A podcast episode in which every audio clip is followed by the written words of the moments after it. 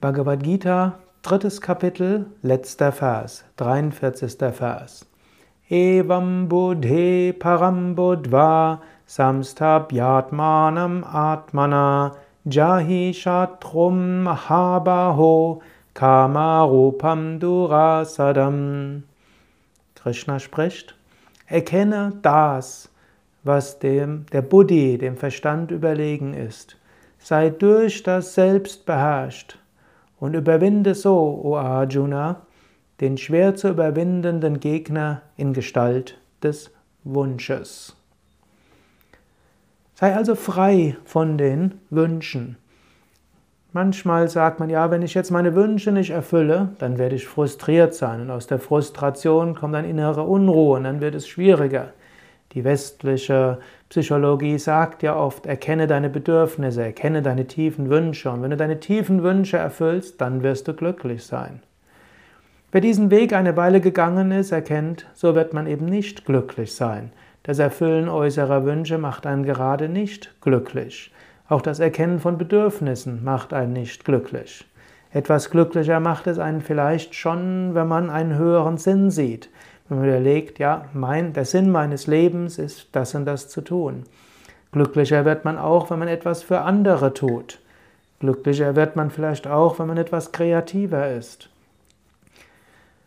Am glücklichsten ist man, wenn man erkennt, hinter allem steckt das Göttliche. Meine wahre Natur ist Sein, Wissen und Glückseligkeit. Aus dieser Natur heraus tue ich das, was nötig ist. Ich glaube nicht, dass ich glücklich werde, indem ich meinen Sinnen folge. Ich glaube nicht, dass ich glücklich werde, indem ich das tue, was meine Emotionen mir eingeben. Wünsche, Emotionen, Gefühle mögen alle ihre Funktion haben, nur glücklich machen sie mich nicht, mich nicht dauerhaft.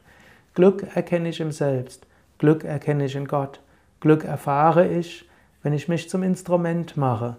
Glücklich handeln kann ich, wenn ich ohne Verhaftung das tue, was zu tun ist und alles Gott darbringe.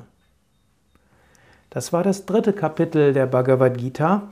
Hm, demnächst kommt dann das vierte Kapitel. Übrigens, bei Yoga Vidya gibt es auch regelmäßige Seminare zum Thema Bhagavad Gita.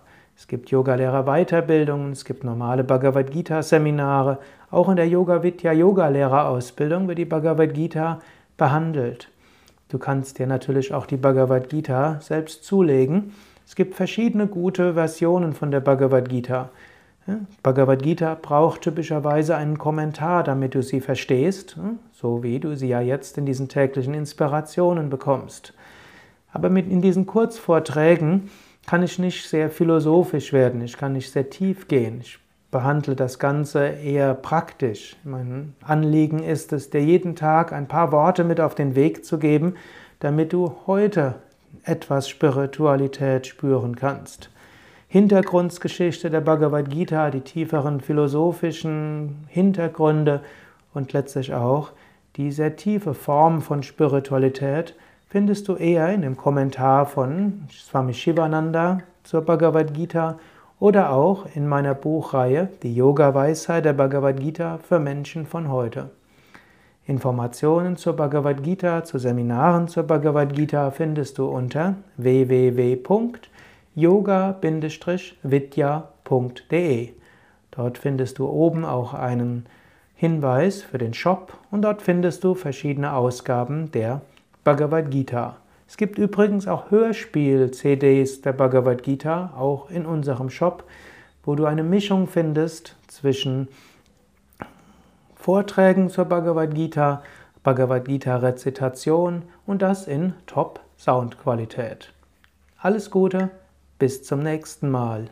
Sukadev von www.yoga-vidya.de